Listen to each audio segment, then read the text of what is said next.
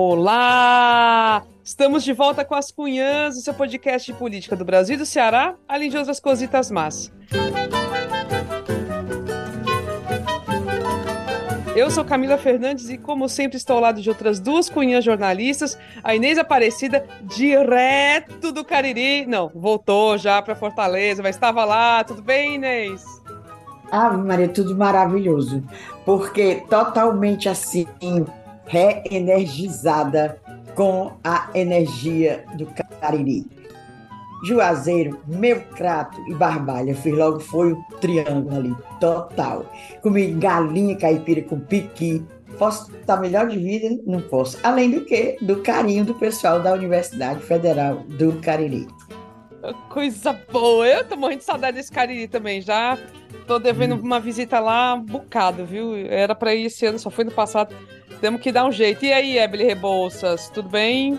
Mulher, tudo bem, mas eu tô por inveja da Inês, porque eu só fui ao Cariri uma vez, vivo prometendo que vou voltar, não voltei ainda. E eu fiquei sabendo que tem uma, uma ideia aí, né, que a gente vai passar, cogitar e planejar, que é fazer um encontro com os curumim e as cunhazetes lá do Cariri. Eu voto demais e acho que tem que ser uma coisa para logo. Porque eu tô doida pra voltar no Cariri. Fiquei babando com os vídeos e as fotos da Inês, a cor mais linda e é isso aí. Bora botar para frente essa ideia e botar também o nosso terceiro quiz, né? Tá, tá perto. A gente está começando a planejar, viu, meu povo? Só a gente está pior que político, vocês. não. A gente está só prometendo, promete, promete. Não, brincadeira. Mas o Cariri eles, o pessoal, eles que lançaram a ideia, por que, é que vocês não fazem aqui o um encontro para as Cunhazete e os Curumim? Ia ser maravilhoso mesmo. Ah, eu quero demais. Ainda demais. juntava com os meninos ali do Budeja, isso é uma coisa incrível. Pelo amor de Deus. Ia e ó, só um parêntese, viu, Inês? A, a vez que eu fui pro Cariri, eu fiquei hospedada na casa do Tiago Coutinho. Foi a minha única, primeira e única vez que foi o seu anfitrião lá na Federal do Cariri, né? O professor Tiago. A gente já tava falando, já, a gente já fica na casa do Thiago, já arranja as redes lá, ah, dê o seu jeito, meus fi, meu filho, deu, deu seus pulos, três cunhã. Passei. Gente... Mano, passei maravilhoso. Eu fui no teleférico do Mirante do, do, do, Caldas, morrendo de medo, né? Eu subi com os olhos fechados, mas na volta eu, eu olhei a paisagem. Mas é maravilhosa essa visita. O, o teleférico do Ouro, tudo, tudo maravilhoso. E concreto, né? Ai, fui na cervejaria maravilhosa também. E, não, vamos, vamos começar, que senão a gente fica falando só isso. Eu vou fazer só um especial locais maravilhosos do Ceará, em especial Cariri.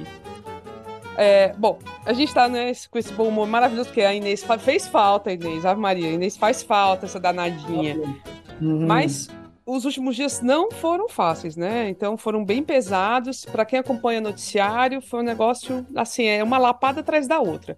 Teve o assassinato dos médicos no Rio de Janeiro, teve a tentativa de chacina no Grande Janguruçu aqui em Fortaleza, teve a polêmica do governo federal por causa de uma dança sensual num evento de saúde, e na política local mais crise no PDT do Ceará, com confusão indo parar na justiça, o negócio não para e a gente vai pegar esse episódio e comentar um pouquinho de cada coisa, tá bom? Antes de começar, vamos àquela perguntinha. Você já é apoiador das Cunhãs? Carinho, a audiência de vocês, gente. Ave Maria, paga qualquer coisa, é um baita do incentivo. Mas você sabe que para a gente produzir esse trabalho, para cobrir custos, a gente precisa muito do apoio de vocês, Cunhãs e Curumins. E a gente agradece demais, demais, demais para manter assim as Cunhas um projeto independente, um projeto que está aí sempre presente toda semana e tudo mais. Para você se tornar um apoiador ou uma apoiadora, é bem facinho. Você pode escolher três formas. A primeira é pelo site apoia.se barra Podcast. Você vai lá, apoia facinho. Se você preferir, pode mandar um pix para a chave ascunhaspodcast.gmail.com ou então também, se você nos escuta pela plataforma Orelo, pode nos apoiar por lá, tá? A contribuição é de qualquer valor, mas a partir dos 10 reais por mês você se torna um assinante e passa a receber um episódio extra toda, todo mês, exclusivo e ainda participa da gravação. O último a gente gravou na semana passada, bem quentinho, sobre o, as confusões do PDT, com todos os detalhes sórdidos, inclusive, dessa briga. É, aí, Aviso, se você mandar Pix, por favor, deixe seu e-mail na descrição do pagamento para a gente conseguir entrar em contato depois, tá bom? E é isso, fora tudo, curte a gente nas redes sociais, Instagram, YouTube, Twitter, o X-Twitter, enfim, vai, compartilha o episódio, clica no sininho né, do, do, do, do seu tocador de podcast para sempre lembrar que a gente, quando a gente chegar com o episódio novo, tá bom? E é isso. Agora sim, bora começar.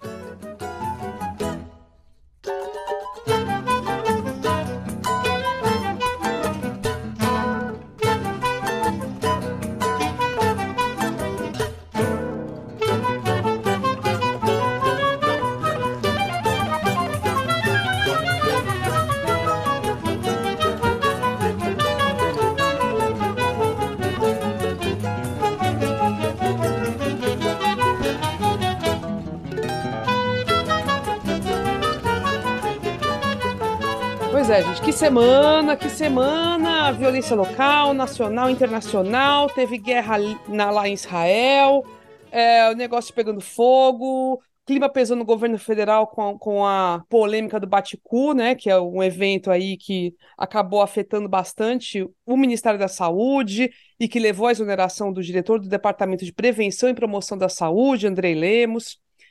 E fora tudo, teve as confusões aí do PDT, novas confusões, né? Sempre vai evoluindo, com a dissolução do diretório estadual na calada da noite.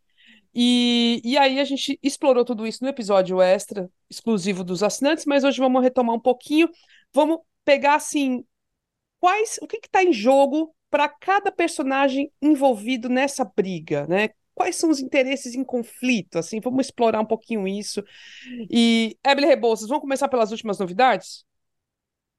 Bora, vou começar aqui pelas últimas novidades que a qualquer momento podem se tornar velhas, né? Porque a cada dia é um capítulo novo, como a gente tem falado. Mas o que, é que tem de mais, mais novo, pelo menos até a véspera aqui dessa terça-feira, que é quando a gente está gravando o episódio? Houve é, a mais recente reação do grupo do Cid Gomes, certo? O CID e 17 parlamentar, parlamentares entraram na justiça com um pedido de liminar para tentar reverter as ações né, da Executiva Nacional, né, lideradas pelo deputado federal André Figueiredo, que hoje está num grupo oposto do do CID, né, eles estão brigando, se engalfinhando, feito doido nesse PDT. E qual é a história? O CID entrou na justiça para tentar derrubar a dissolução, né, a dissolução do diretório estadual do PDT. Porque o que foi que aconteceu? Meu povo, imagina, você é membro do diretório de um partido, seu mandato vai até dezembro deste ano, e um belo dia você acorda e fica sabendo que alguém entrou na senha lá do TRE e mudou a data do fim do seu mandato. Um negócio que ia é, durar até dezembro de, de é, 2023 foi alterado para mudar agora, né? Caducou o mandato de todos os membros do diretório, é, caducou por uma decisão, né? Uma, uma canetada, digamos assim, uma ação deliberada do presidente da sigla André Figueiredo. E por que, que ele fez isso? Porque ele estava vendo que tinha todo um movimento aí do Cid Gomes para destituir ele da presidência do partido. O Cid já tinha conseguido juntar as assinaturas tudinho para convocar uma, uma reunião, para fazer uma nova eleição é, é, dentro do PDT do Ceará. E o André Figueiredo ficou meio sem saída. A, a, última cartada dele, né, a única coisa que ele poderia fazer era tirar o mandato dessa galera todinha e dizer, não, a convocação que vocês fizeram não vale mais. E assim foi feito, né?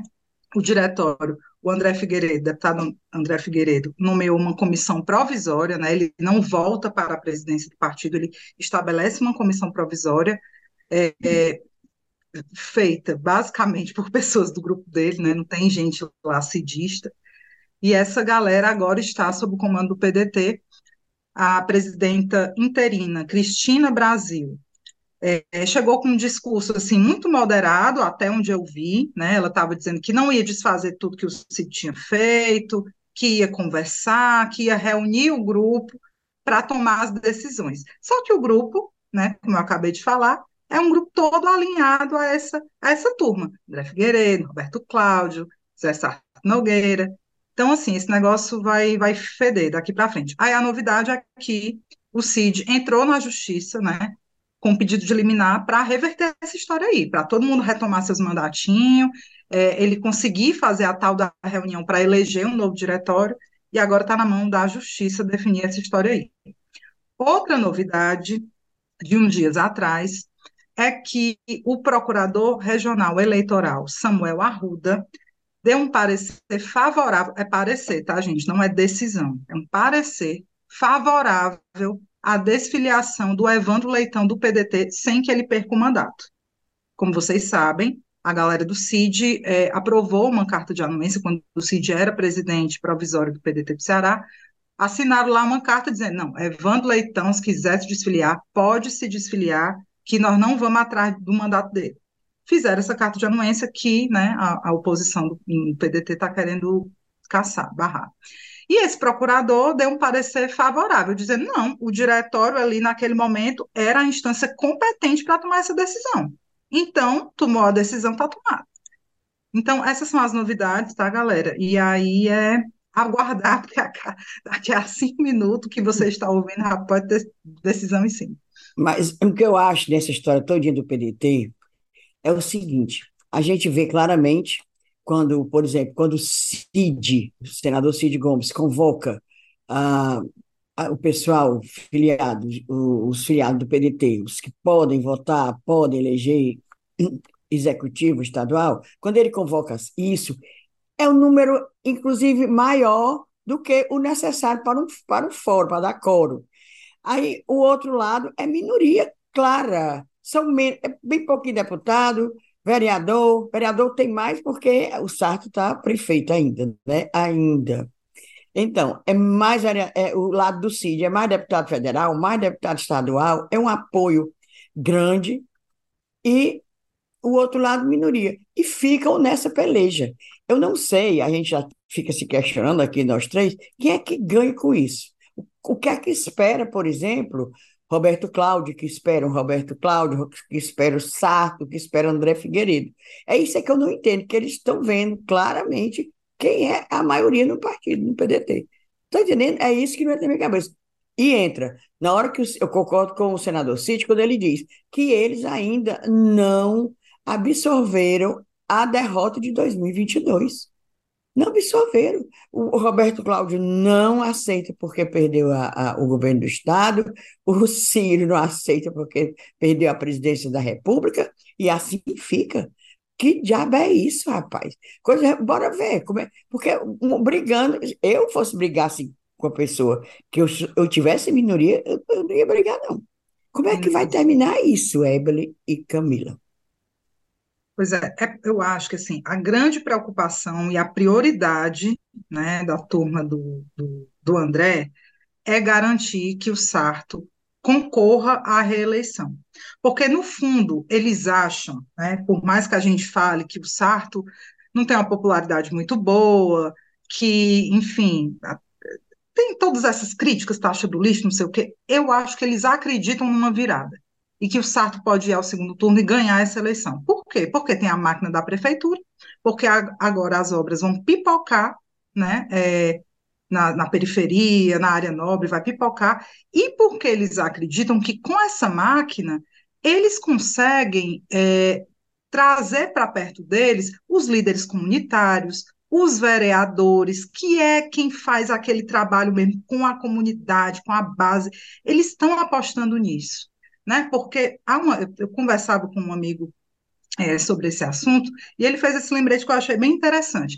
Ah, é importante ter Lula, é importante ter Camilo, mas parte do povão vota é em quem o cabo eleitoral ali do, do, do bairro pede, né? Vota no vereador, em quem o vereador pede. Então, eles eles estão apostando nessa virada do Sarto e querem garantir que o Sarto vai ser candidato à, à reeleição.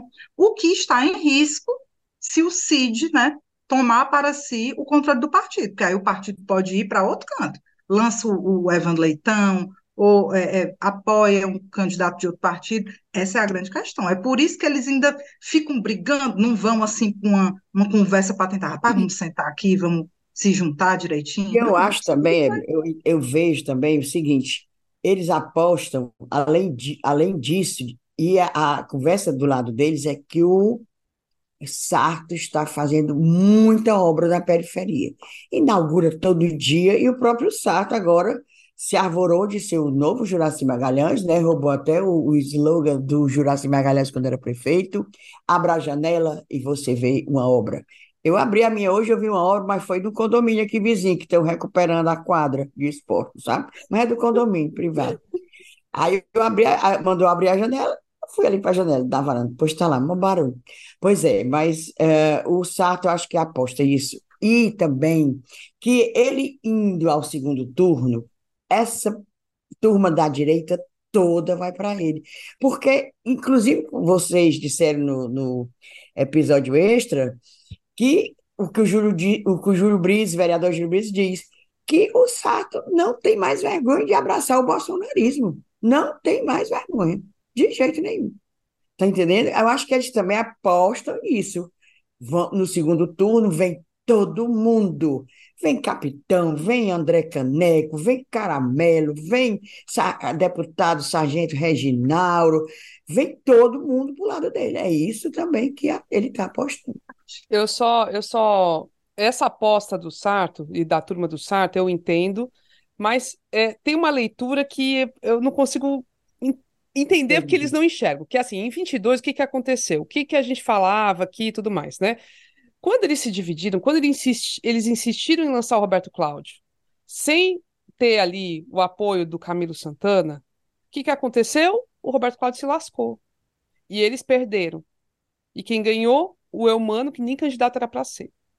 Agora, por mais que realmente, ah, tem gente que vai votar no, em quem o cabo eleitoral mandar e tal, mas a gente, o que a gente tem assistido muito é uma força muito grande do Camilo, pelo menos na última eleição, o Sarto só foi eleito por causa disso. Camilo e, e Roberto Cláudio puxando ele pela mão, então os cabos eleitorais muito fortes.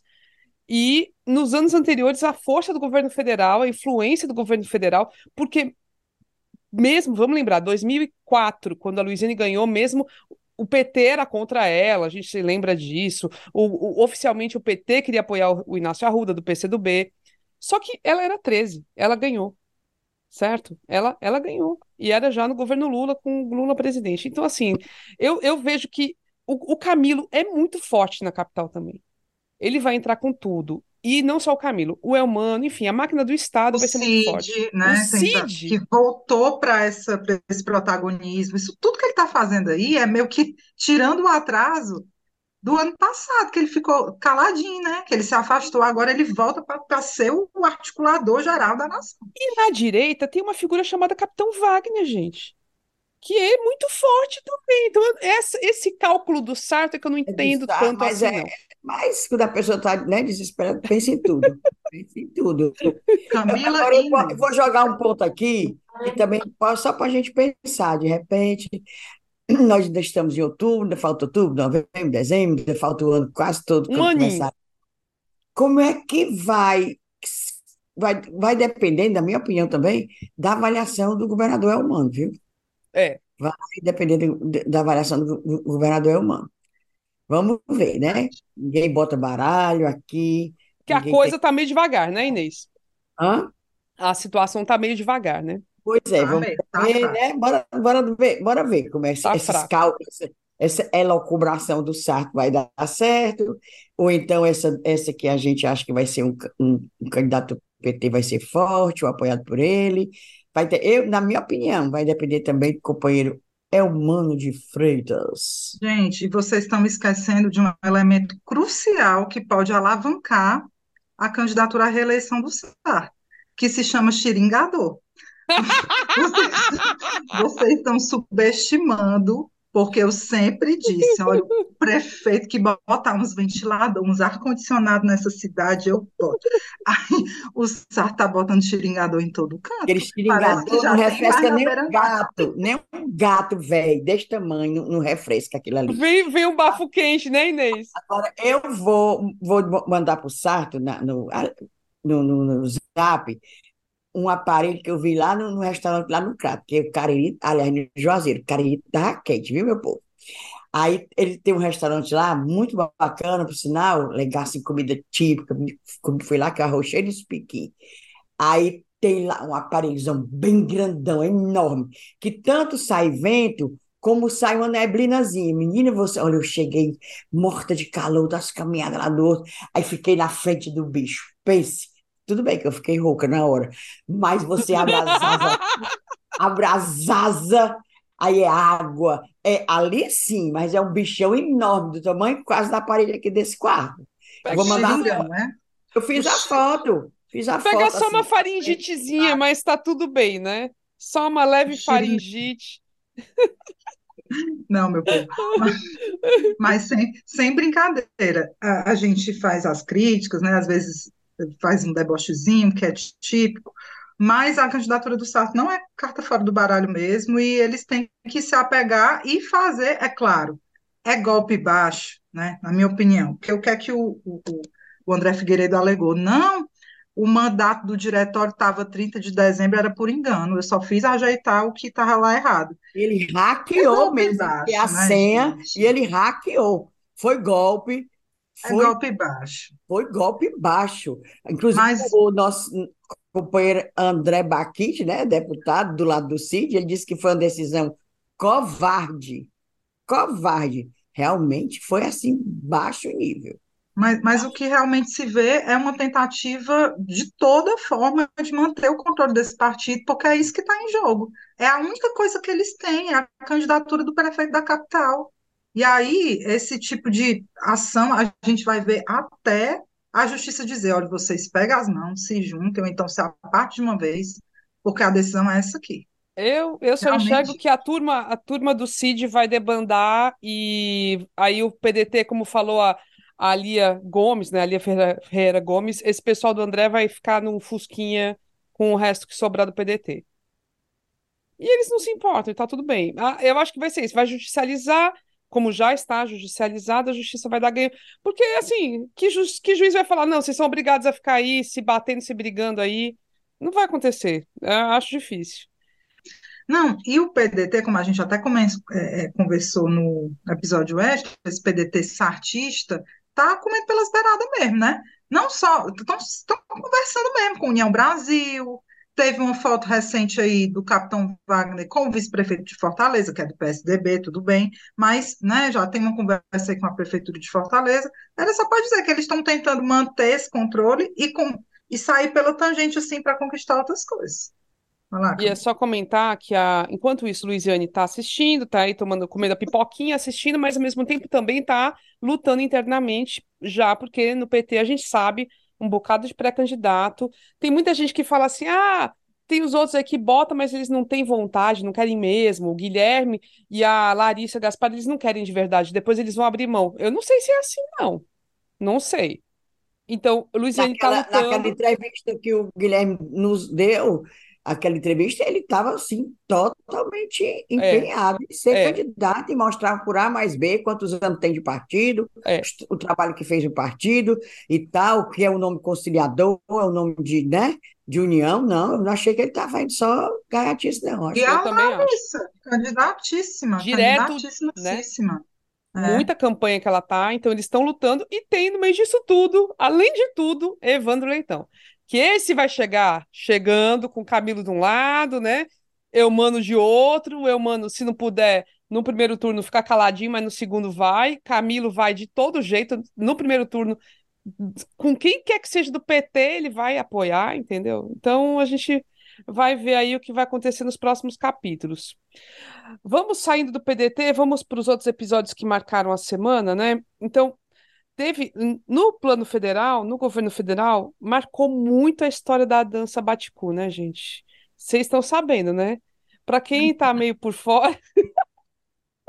Gente, olha, eu vou te falar. Olha, o governo Lula, com esse pessoal aí, assim, é bem facinho, qualquer coisa vira crise, né? Mas eles ainda procuram motivo. É assim, é ir atrás de motivo, né? Então, teve, era um evento do Ministério da Saúde é, e fizeram lá uma apresentação cultural, que sempre tem, né? Muitas vezes tem nesses eventos, e era uma pessoa fazendo uma dança lá com a bunda de fora. E era.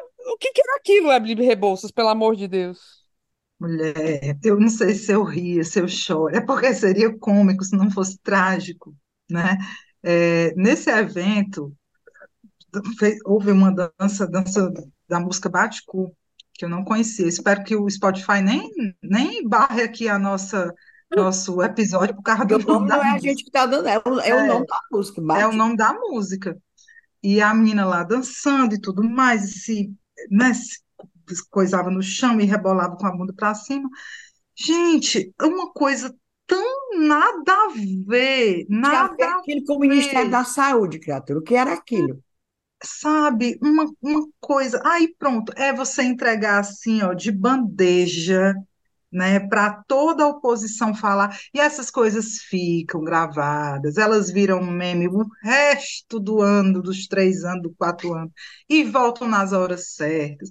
Aí você fica, pra quê? Né? Para quê? Aí a reação, bom, houve uma reação quase que imediata, primeiro por meio de nota, né? Considerou, o Ministério considerou a nota é, inapropriada, é, a, a dança inadequada, inapropriada, papapá, depois a pressão continua aumentando, né? Os membros do governo do Palácio do Planalto falando, não, tem que é, é, ser mais enfático. Aí a Anísia, a ministra Anísia, gravou um vídeo, aí a coisa começou a tomar uma proporção. A ministra gravou um vídeo super sério, com fundo branco, assim, dizendo que tinha ficado conhecimento. Aí você pensa que o mundo se acabou, mas não, foi só a dança. Aí, assim, gente, é uma tragédia. Uma tragédia o que aconteceu, a reação, o tom. Menino, não sei não. Deixa E eu só esse. dizer. Ah, terminou? Ah, Pois terminou. não, não, pode falar, Inês. Não, é porque o, o fulano, né, que foi posto para fora, Andrei Lemos, ele está Lemos. no Ministério da Saúde, ele foi nomeado pelo Cramunhão em 2019. Ele é do Cramunhão. Aí você vai pensar assim, será que não foi de propósito que ele fez isso? Certo? Ele chegou a integrar o Comitê Nacional de Combate à Tortura, vinculado à pasta liderada pela, pela Damares Alves, no antigo governo.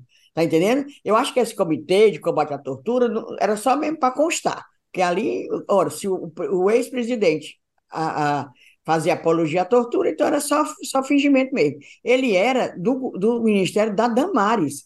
Ele foi nomeado em 2019. Ou seja, já fiquei, quando eu, quando eu fiquei sabendo disso, eu já fiquei pensando, menino, será que esse homem não fez, não foi um- uma trairagem, fez de propósito, para botar aqui, para escandalizar?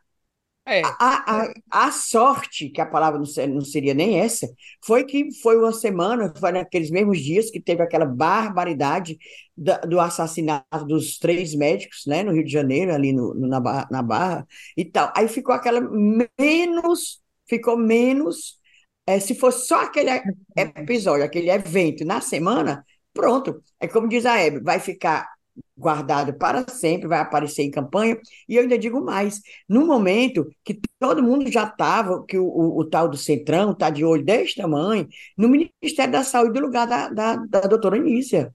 Isso quer dizer, ainda fragiliza mais ela. Eu só fico pensando Fragiliza. no Lula, no Lula pé da vida. Ave Maria, batendo, operado com, aquela a perna dele co- coisada, o fêmur, e ele com ódio, batendo os pés com aquilo. Parece que catam. Menina, eu me dá vontade de eu não ver, tá entendendo? Não ver, me dá agonia tão grande, dá vontade de eu não ver. Pois André Lemos foi nomeado em 2019 pelo Cramunhão. Inês, e não se trata, né, Camila Inês, não se trata de, de ser é, hipócrita, não se trata Não, de ser pudico, realmente não tem nada a ver. Era um evento oficial da área de saúde, uma apresentação cultural, que você, né, traz uma mulher dançando em, sabe, uma coisa completamente nada a ver. Eu fiquei chocada também com a proporção que tomou, mas óbvio que ia ter essa proporção. claro. Ora, é um Não, prato hoje cheio, né? qualquer coisa, né? E assim, coisas que não tem nada a ver com o governo já tomam uma proporção gigante, né? Até hoje ficam falando daquela, é, é, como é que é? Aquela, aquela exposição que tinha um homem nu e não sei o quê, que tinha criança e sei lá mais o quê. Falam disso até hoje. É um negócio assim, sabe? Tem, porque essa galera perto. Pois é, essa galera da Damares, essa turma aí, eles têm esse fetiche muito louco com coisas sexuais. Aí dá motivo, né? Porque realmente não é a gente ser pudico nem nada, mas isso você faz numa boate, você faz num evento assim diferente, né, gente? Ali No era um ambiente que tinha a ver com a saúde. Aí você vai contratar uma, né, uma apresentação cultural que tem a ver com isso, né? Não sei, enfim. Aí eu estou dizendo que foi muito perto do outro é, é, é, evento da, da assessora da Aniele Franco, também, falando mal do, dos branques, dos paulistas, não sei de quê, por causa daquele jogo, é, São, São Paulo, Paulo e Flamengo. Flamengo. Né? A mulher foi posta para fora, mas desgasta, ficou um desgaste, não interessa se ela foi posta para fora. É. Tá entendendo? É isso. Até o André Janones, André Janones ficou indignado com esse negócio desse, dessa dança aí, bate-coisa. Mas Ele a... ficou Estava até falando com a, com a Ebele, uhum. Inês, que a, a Ebele achou exagerada a, a reação, assim, que no, no, no fim das contas a Anísia também se expôs muito. Não precisava, só, só uma nota já resolvia. O que, que você a acha? A nota é a exoneração. É, e a exoneração, é. vídeo todo, meu Deus, aí você vai, o que foi, o que foi? Não, é. era o, o vídeo. O que, que a gente, como a, quando faz assessoria, a gente tira o nosso assessorado da, do foco da crise, do pico, né? Eu achei que não precisava ela ir ali. Eu, o, o, a gente, quando faz estudo, assessoria, não, não precisa se eu ir para lá, botar, botar, botar sua cara para a tapa, né? Não precisava. Fez nota, podia ter outra pessoa, sei lá. Achei demais, e, a, e a, o rosto dela já é assim, bem, bem dramático, ainda ficou mais assim, evidenciado isso. Precisava não, precisava, eh, na minha opinião, não precisava ela ir.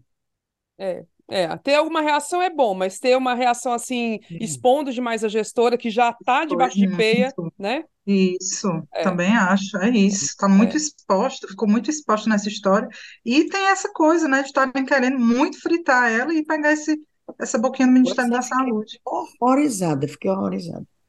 E aí, vocês já citaram, pois é, a Inês já até mencionou a história dos médicos, né, que aconteceu essa semana também, três médicos que morreram, um ficou baleado, se salvou, lá no Rio de Janeiro, Barra da Tijuca, num quiosque, eles estavam lá para um, eh, um congresso, um congresso médico, né, como tantos de nós já fomos em congressos da nossa área, é aquela coisa que você aproveita para encontrar os amigos, e mas também trocar informações, trocar experiências. Eles estavam lá naquele momento, era véspera do início do congresso, estavam lá curtindo um pouco e foram mortos brutalmente. E a coisa é tão assim louca que a primeira ideia que todo mundo teve foi crime político. Crime político porque um dos médicos era irmão da Samia Bonfim, deputada federal pelo PSOL, e na mesma hora isso veio assim, que nem rastilho de pólvora. É, é o mesmo caso da Marielle e tudo mais. A gente está muito traumatizado com isso, né? E, e isso é totalmente factível, né? Porque, beleza, o motivo pode não ter sido político, mas foi a, a, essa coisa de milícia, crime organizado pesado lá no Rio de Janeiro. É uma... E que não é só no Rio, aqui no... em Fortaleza tá, todo canto tá, Bahia tá muito pesado. E aqui ah, a gente fica assustado com isso, né? É outra coisa também que não vai para frente, né, Inês? Esse, essa, aquilo ali também foi uma coisa chocante. E a gente viu que é no Brasil todo, né? Assim, esses crimes, essas coisas, essas milícias, essas facções tomando conta, e a gente não sabe o que é que vai fazer. Lembra da Bahia? Quantos já morreram? Troca de tiro com a polícia, facção, estão mandando, né? Rio de Janeiro nem se fala. Aqui, agora também já, tam, já estamos entrando nessa, nessa moda. Aí vai também, já está facções dominando, é, é, é, é briga de território e tal. E como é que fica? Como é que fica? Sinceramente, eu não sei não, não dou minha opinião porque não estudo, não sou o, nosso amigo que sempre fala aqui sobre segurança, não, não me meto. A única coisa que eu estou aqui é preocupada com, a, acho que a maioria dos, dos brasileiros também. Só vendo isso, vendo isso se alastrar, essa violência, e os governos fazendo. Por exemplo, o daqui, o governo daqui, quando fala em violência, ele parte para a defensiva. Quando fala, na, quando a gente já falou até episódio aqui, tortura nos presídios, eles partem para para defensivo. Já reparou que é só assim? Já. Já. Pois é, eu não sei, sinceramente, eu não, não estudo, sou Essa, mas eu, eu acho que você, você percebe que está assim no fundo do poço quando você, nesse caso do Rio, né? Qual é a grande discussão que se tem hoje, né? Porque começaram a surgir elementos, né? Uma foto é, de um dos médicos que estavam lá, que era que é, era muito parecido com o um miliciano que estava jurado de morte, era muito parecido mesmo, realmente as fotos guardam muita semelhança um é. as, os elementos eles vão se encaixando de modo a parecer que teria sido um assassinato por engano, né? Que teriam realmente confundido um cara. Mas você chega ao fundo do poço realmente quando você não consegue confiar nas investigações. Tá todo mundo dizendo, tá muito fácil essa versão, tem nem perigo, tá tudo muito fácil, é assim. A polícia chega. Não, e, e uns absurdos, gente. Sabe o que, é que eu achei mais bizarro nessa história desse caso do Rio, para além da morte, obviamente, que é o pior? Teria havido uma teleconferência entre chefes do tráfico com, com presos lá de Bangu. Eles teriam, nessa teleconferência, combinado de matar os caras lá que assassinaram os médicos. E aí a polícia foi lá e recolheu 20 celulares no presídio, um presídio de alta segurança. 20 celulares. Aí como é? Me diz isso aí. O, o celular estava lá de boa. Era como era isso aí? Aí só depois. Ah, sabe? Porque é conivente é... Com, com, com, agentes prisionais, é conivente com os, Esse... com advogados. É isso aí Esse... que eu digo. Eu não dou minha é opinião porque eu não preciso. Mas é um absurdo. Estão tomando conta. Estão tomando conta e o Estado não soltou as rédeas, soltou as rédeas e deixa. E ao invés de, de dizer assim, vamos fazer isso, estamos fazendo isso, não, fica sempre na defensiva sempre na defensiva. O último caso aqui das torturas dos presos, que os presos bebiam água podre, bebiam seu, alguma coisa horrível, um grande denúncia, ele disse não, que era por, foi tipo assim uma uh, retaliação, porque eles também foram uh, violentos com, com agentes prisionais e tal. É isso, a política de segurança é essa, né? E a gente está falando de acontecimentos em outros estados, o Ceará é aquilo, também estamos na mesma situação, o barco é o mesmo.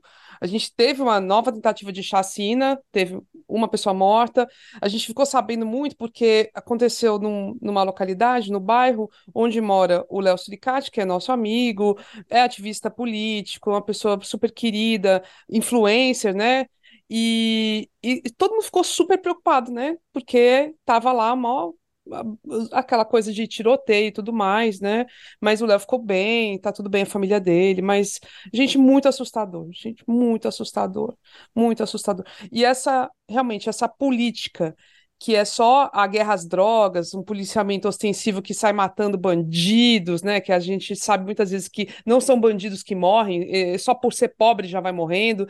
E mesmo que fossem bandidos, a gente teria, assim, tem que buscar a justiça, né? Tem que buscar que as pessoas que cometem crimes sejam julgadas, presas e julgadas. E não tem uma polícia de investigação, não tem uma, uma polícia de inteligência, não tem nada disso. É só isso, é, parece faroeste. Eu, eu, quem assistiu aquele O Cangaço Novo, a série da Prime, que é muito, muito boa, é, gravada aqui no Ceará, não sei se é no Ceará exatamente, mas é inspirada, eu sei, no tamboril do Paulo Mota.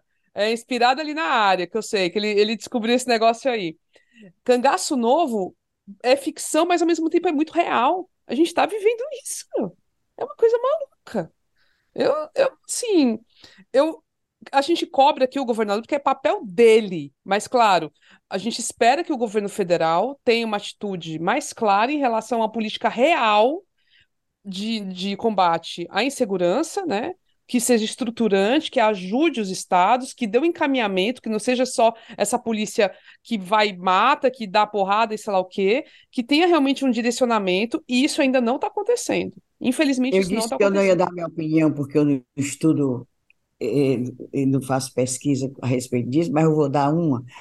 Eu acho que quando tiver nessa miudeza de ai, troca de tiro, matou o, o, o traficante ali da comunidade tal, aí depois a comunidade A, a comunidade B, quando tiver nisso, minha filha, dá certo não. Eu quero ver é quando pegarem os grandes, lá de cima.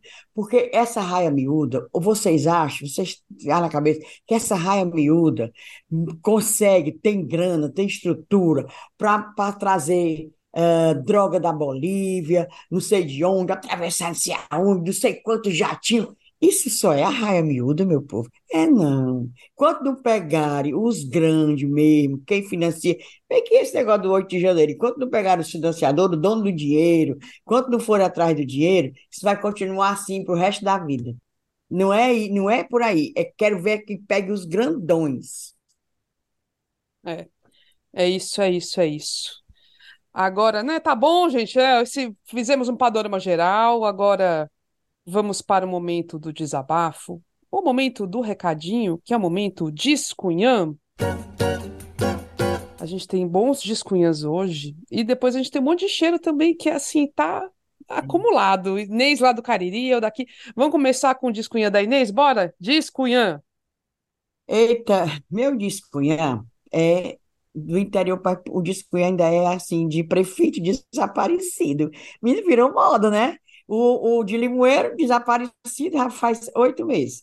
E agora, sabe quem está desaparecido? Prefeito de Tianguá, Luiz Menezes, que, segundo consta, as notícias de todos uh, uh, que, que chegam de lá, também está muito doente, está em UTI.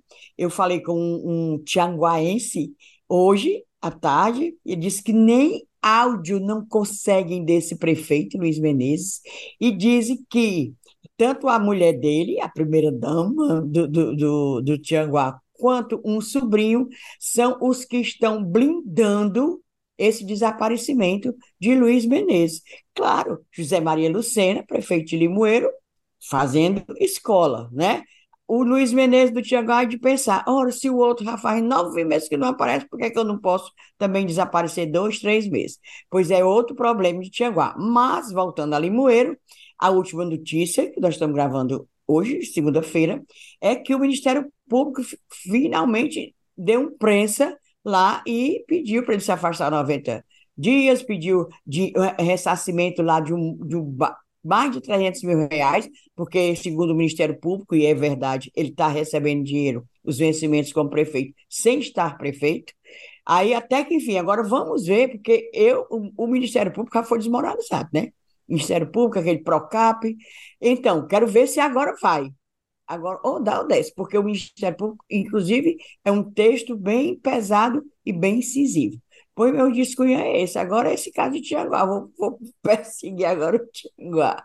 Não, Bora ver. Essa moda tá boa, viu? Dos prefeitos pois é, desaparecidos. O que, que, é isso? Já aparece. Gente, é. gente. É.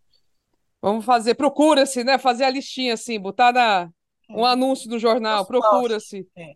Cadê o prefeito? E tu, Emily Rebouças, diz, Cunhã.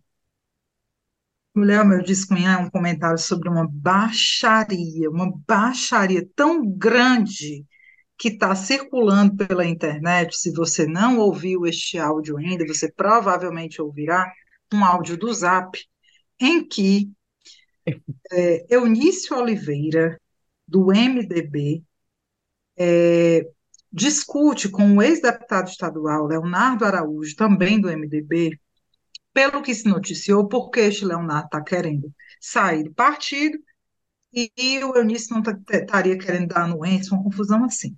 Não se sabe como a briga começou, como ela terminou, mas o fato é que este, neste áudio, o Eunício Oliveira é, se refere a este Leonardo Araújo de forma extremamente homofóbica, chamando daquele nome que vocês já sabem, né?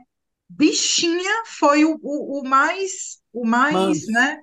o mais manso, mas de forma extremamente pejorativa, homofóbica num nível que, assim, gente, é, é, é absurdo. E aí eu vim aqui para repudiar. Não conheço seu Leonardo, não sei se é um menino bom, se é um menino ruim. Foi aquele. Não, não quero saber.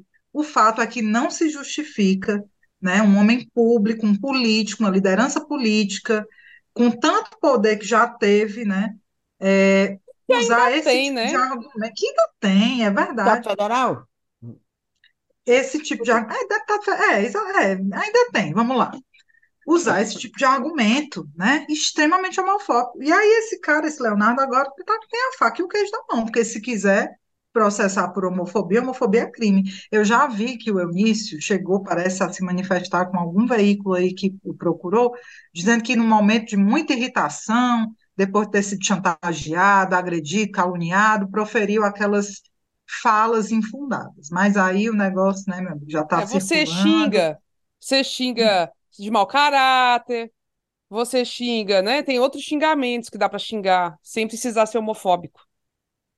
Né? Gente, é. o Leonardo Araújo, não sei se vocês se lembram, nossos, nossos conhecem curumins, no episódio que nós fizemos aqui sobre brigas dos, internos dos partidos, há um mês ou dois meses, é, eu falei aqui que Leonardo Araújo estava querendo se desligar do MDB, ele estava dando entrevista, eu vi a entrevista dele na Sertão TV, ele dizendo que queria sair do MDB por quê? Aí ele dizia que o partido era o, o, o deputado Eunice Oliveira, simplesmente é, coordenava esse partido como se fosse uma coisa de propriedade dele, só dava verbas para o sobrinho dele, que é deputado estadual, Daniel e tal. Aí, mas ele não, ba não baixou o nível, não, muito não. Disse só que disse isso, que a última vez que eu vi, né? Eu não vi nas redes sociais, eu vi ele falando para um veículo mesmo sem ser rede, nem sem ser o submundo. E ele falou isso, fez muitas restrições a, a, a ao tipo de gerência do, do Eunício no partido e disse que realmente estava saindo, porque, inclusive, ele é um, ele, ele é um assessor dentro já do governo Elman. Mas eu não, não, neste dia, eu não vi ele baixando muito o nível, não. Baixou. Não sei que tão puta aí, o outro. Ah, Maria, gente, o áudio é uma coisa horrorosa. E aí, só para terminar, viu, Camila? É, tá, tá, tá sendo pautado de novo, está, vai ficar voltando. A história do, Zé, do 04, né, do Jair Renan, que, enfim, uma, um ex-assessor que disse que ele era, que tinha um caso com Jair Renan, não sei o quê, isso foi noticiado. É, eu cheguei a, a eu, olha aí, rapaz, né? Dei uma, uma vibrada, né? Mas não, assim, uma vibrada porque dentro de uma, uma família né, que é marcada pela homofobia, que persegue e agride homossexuais, aquela notícia lá no início, aquilo me regozijou, digamos assim. Eu acho ótimo, queria que o Carluxo também, se fosse gay, se revelasse ou descobrissem, porque é, é meio que um tapa na cara de, de seu é, é, Bozolixo e Dona Michelle, né, que são dois santinhos que ficam aí criticando, é, é, criticando a, a, a, a, homossexualidade e pregando a família tradicional brasileira, enfim. Mas eu acho que não se compara. O que aconteceu agora, né, com esses áudios, assim, de agressão direta, utilizando a sexualidade do cara para ofender, isso aí para mim não tem nada, nada parecido. Não. É, é de baixis, baixíssimo nível, né?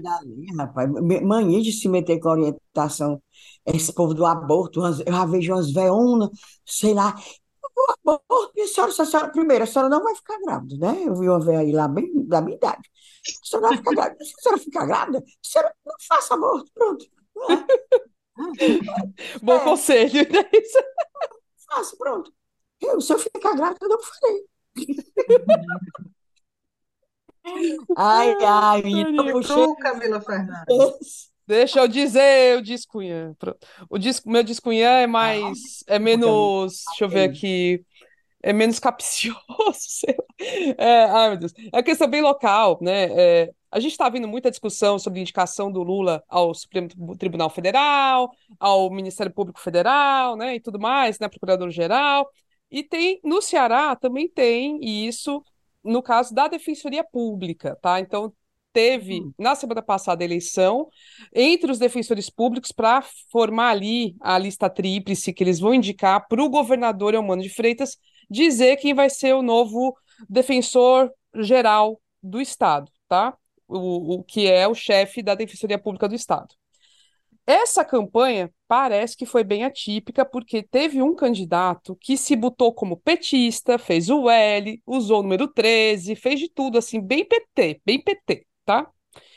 E ele também, assim, anunciando ali o apoio de figuras públicas do PT, como o deputado Guimarães e o de Assis também, dois deputados que o apoiaram. É o Luiz Fernando. Ele não ganhou. Esse, esse defensor não ganhou, não foi o primeiro colocado na lista tríplice. A que ganhou foi a Sâmia Farias, que é subdefensora, que já é a número dois da defensoria hoje. Ela ganhou por 100 votos de diferença. E aí que tá.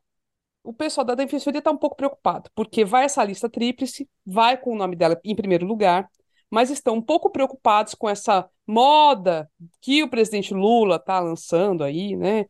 Que foi, né, que foi também um, um, um artifício do próprio Bolsonaro, enfim, mas é, é que são situações diferentes, mas de não necessariamente escolher dentro da lista tríplice. Né? Então, ou esco se escolher na lista tríplice, pode não escolher o primeiro colocado. O pessoal da defensoria está preocupado, querendo que seja respeitada a autonomia da defensoria. Então, que a decisão dos defensores, em sua maioria, que aí deu a votação para para a defensora Samia Farias, que ela seja respeitada, tá bom? Então, essa é, e eu, eu concordo plenamente, eu acho que isso é muito importante, a gente defendeu isso na universidade pública, né, que o primeiro colocado fosse re, o respeitado, que fosse o indicado para ser reitor, no caso da UFC. Então, a gente, é, é isso, autonomia é importante, e essa é uma das formas de autonomia, respeitar a lista tríplice. E outra coisa que eles apontam é, em todos os outros órgãos aí que formam o judiciário, é tudo bando de homem que está nas cabeças. Então, Ministério Público, é, TJ, né, Tribunal de Justiça, ah, mesmo na OAB, que é uma instância fora do judiciário, mas enfim, é um, é um órgão é, de classe dos advogados, é tudo homem, tudo homem, tudo homem. E na defensoria tem uma tradição de ter mulheres à frente. E ela também é esse um outro ponto que querem que seja respeitado. Vamos aí, né, fazer essa, deixar esse registro, esperando que, que isso aconteça. O Elmano tem 15 dias para nomear. Então a gente vai acompanhar isso aí. Vamos sim, acompanhar sim. como é que vai ser. Vamos para os cheiros! Inês tem uma renca de cheiro lá do Cariri, bora ver. E é porque não posso, se eu fosse dizer todos, aí era episódios extra. Ah, eu fui a, a, convite do coordenador do curso de jornalismo lá da Universidade Federal do Cariri participar da sétima semana de jornalismo, encerramento assim das palestras. E eu fui, menina, foi assim maravilhoso. Foi maravilhoso. Eles todos, o povo ouve mesmo, nos ouve. Manda beijo para vocês todas. Menina, foi assim, e o carinho que eles recebem é emocionante. Lá vai. Então, cheiro para Tiago Coutinho, para Amanda Nobre, para Angélica Andrade, para Sara Frutuoso, Sebastião Arraes, Denilson Rodrigues, beijo bem grande do me entrevistou da rádio, Padre Cícero, para Rafael Vitória e Bianca, para Davi Braga, Gabriela Lopes de Souza, Paloma Oliveira, Patrick Lacerda, Larissa Mendes, Priscila Regis, Jussieldo Alexandre, Nathalie Fernandes, Beatriz Silva, Thaís Cândido e para o Wesley Vasconcelos. Deixei por último, por quê? Porque eu quero dizer que o Wesley Vasconcelos, é jornalista e já é escritor bem novinho. Ele fez um livro cujo título é Quantas Histórias Cabem Dentro da Tarrafa? Tarrafa a gente sabe, aquela coisa de pesca, mas é tar... ele fala sobre Tarrafas, que é a cidade natal dele, cidade bem pequenininha lá no Cariri, é, de 7.500 e poucos habitantes, que inclusive diminuiu, era mais, era 8 mil e tanto, nesse censo agora deu uma queda de 12% de, de, de habitantes, tem 7.529 ele entrou num projeto, lá num edital, na, na Federal do Cariri, ganhou e fez o livro. Ele foi até um projeto que era da Pró-Reitoria de Cultura da Federal do Cariri. Esse Tarrafa, se alguém não conhece, realmente é muito novo, foi um distrito, tem apenas 37 anos de emancipação. E é muito legal o livro dele, não li todo, não deu nem tempo, né? Eu cheguei, mas, menina, é cada história diz ele que é o livro das fofocas de Tarrafas, mas não, não. Uma história bonita, do começo de, do município, das pessoas que se destacam também na educação. Menina, lindo. Pois um beijo bem grande para o Wesley Vasconcelos. E quando eu terminar o livro, vou dizer aqui, viu, se é fofoca mesmo. Mas não é não, é muito bonito, inclusive está muito bonito, muito bem editado, está lindo. Aqui, ó. Ó, ó, ó, ó, ó Para quem está vendo pelo YouTube, dá para ver a capa, bem bonita dá mesmo. Dá para ver a capa. Que Quantas histórias ele... cabem dentro de Tarrafa? Dentro de Tarrafas, pois é. Ah, legal. Aí ele conta essa história, muito legal, pois meu cheiro tá aí, tu viu um monte de cheiro. E, esse, e é, muitos desses cheiros, essas pessoas que eu mandei cheiro, eles estudam na Federal do Cariri, cuja sede é em Juazeiro do Norte, tem o campus também do Crato com veterinária e agronomia, e o de Barbalha com medicina, e também agora Brejo Santo com a área de licenciatura. Mas para você ver como a importância da universidade pública se interiorizar. Lá, várias pessoas que eu disse aqui, vários nomes, por exemplo, Amanda Nobre, de Assaré, a Angélica, de Campos Sales, Sara Frutuoso, do Brejo Santo, Sebastião Arraio, de Antonino do Norte, Denil, sabe, assim, dali daqueles municípios do entorno, além do que, que eles me disseram que tem vários colegas do Piauí, da Paraíba e de Pernambuco. Muito legal, muito massa, muito massa. Pensa na universidade pública. Cheiramos embaixo esse aí, agora manda, Ebele Rebouças. Não, o meu eu tenho bem pouquinho. Quem tem mais é tu, viu, Camila? Espero que você tenha anotado. A gente se surpreende, assim, em alguns lugares que a gente vai, a gente já sabe que vai encontrar curumim cunhanzete, né? Mas, tipo, é, a gente foi abordado por alguns ouvintes na colação de grau da UFC. A gente foi acompanhar uma pauta na medicina, e aí a gente, né, encontrou com, com, ouvintes da gente, e é sempre uma surpresa. Eu fico surpresa. Eu penso, não, aqui eu acho que não vai ter ninguém que escute a gente, não. Quando dá fé, lá vem alguém falando que gosta, quer bater foto. É muito legal. E aí, é massa demais. Eu vou mandar aqui cheiros, né? Eu e Camila, né? Que a gente fez fotinho e tudo lá com elas com a Ana Paula Montenegro e para a Érica Gondim, que são lá do Complexo Hospitalar da UFC, que foram muito carinhosas, atenciosas no evento que a gente foi, e eu anotei, botei, mandando aqui o cheiro em meu nome de Camila, mas ela disse que teve até uns engenheiros que estavam lá, que escuta nós também. O Pedro Neto, que é engenheiro lá também do complexo, que é tio da Renatinha, que é farmacêutica, também nosso ouvinte, ele falou assim, eu sou o tio da Renatinha. Então, o cheiro para os dois, tem que mandar para os dois, viu? Obrigadíssimo pela audiência, gente. Ave Maria, a gente não tem nem o que falar. E pelo carinho, né? Só audiência, é o carinho de vocês, af. E o Renan, doutor Renan, que é lá também do, do Hospital Universitário, Walter Cantídio, professor da universidade, pessoa queridíssima lá. Fiquei chocada, ele estava todo tímido, sem querer dar assim falar. Eu vi. E depois, pronto, aí tirou foto também. Aí, ó, deixa eu só mandar aqui também uns cheiros especiais para alguns apoiadores, que são maravilhosos. Vou começar aqui pelo Saul Garcia Silva. Cheiro! O Pablo Maicon Farias também. Ó, a Maria Auxiliadora, que está com a gente há 500 anos. Beijo, Maria Auxiliadora. Até maravilhosa. Uhum. Obrigada mesmo. A Jaqueline Silveira Esmeraldo, ela também mandou parabéns pra gente, diz que adora o podcast. Obrigada, viu? A gente fica super feliz com isso. E, e é isso. Ah, mais um aqui. A Michele Cândido também. Obrigada, viu, Michele? Valeu demais pelo carinho. É tanta gente, a gente escolhe alguns para mandar cheiro de vez em quando, mas é isso, é que é muita gente maravilhosa Nossa. que nos acompanha há um tempão. Obrigada mesmo, gente. Sem palavras. E a gente tem, e a gente tem que também destacar aqui um, um, um curumim que a gente ama, e nós estamos devendo um pedido de desculpa, que é ao Moisés Loureiro, é, né? Que a gente, as três furona.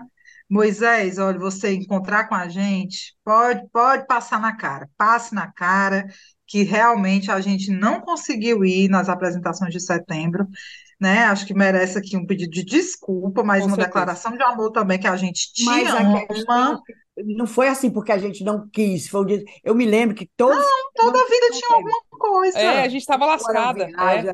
Tinha uma coisa que gente, eu fiquei com maior dor de cotovelo, principalmente quando eu é. li o texto belíssimo do Silvério Pereira elogiando o, o, o, espetáculo. Me lembro, fiquei toda arrepiada. E, e a, assim, dor de cotovelo, porque não tinha ido. Eu também. Eu também. Eu também. Pois, ó, ah. Moisés, ó, você está no nosso coração ama, para Moisés. sempre. Mas pode passar na nossa cara, tem nada não. A gente merece umas, uns cascudos mesmo. Merece. Pois, gente, é isso.